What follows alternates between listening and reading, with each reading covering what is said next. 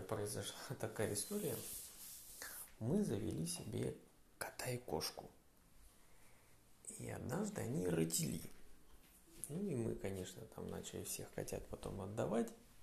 Один котенок у нас задержался. Ну, необычайно был сладкий, вкусный.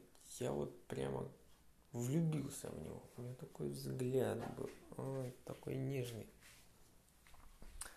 Как-то вот у нас все пошло-пошло, надо отдавать, надо отдавать. Хотя сердцем я не хотел этого делать. Ну, не знаю, но какая-то суета, туда вроде, да, да, надо, куда нам три кота, туда-сюда. Ну и мы его отдали. Но, честно говоря, я потом, ну как бы жалел об этом. Как я мог это сделать? Так влюбился этого котенка. Да, просто котенок, но я влюбился в него. Как можно было его отдать? Ну, потом время прошло, уже как-то не воротишь, но я иногда все равно тоскую по нему. Вспомнишь и тосковать начинаешь, понимаете? А тоска в сердце это вообще-то не очень хорошо. Но мне помогает, знаете, что помогает сейчас? Это любовь Божья. Любовь даже к Нему. И Его ко мне. Это как бы возрождает мое сердце. Я говорю, Господь, спасибо Тебе за такую радость, которая была у меня. Я смотрю старые фотки и, и говорю, Господь, спасибо.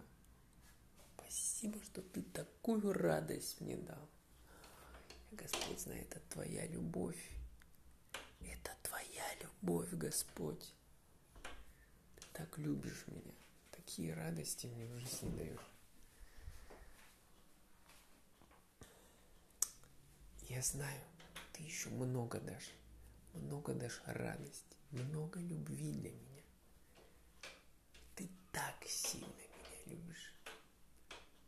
Когда я так говорю и молюсь, у меня, как знаете, как бальзам на сердце. Как-то легче становится. Мне никого не хочется осуждать, критиковать. Почему? Никого обвинять в этом. Нет. Мне хочется благодарить. Благодарить.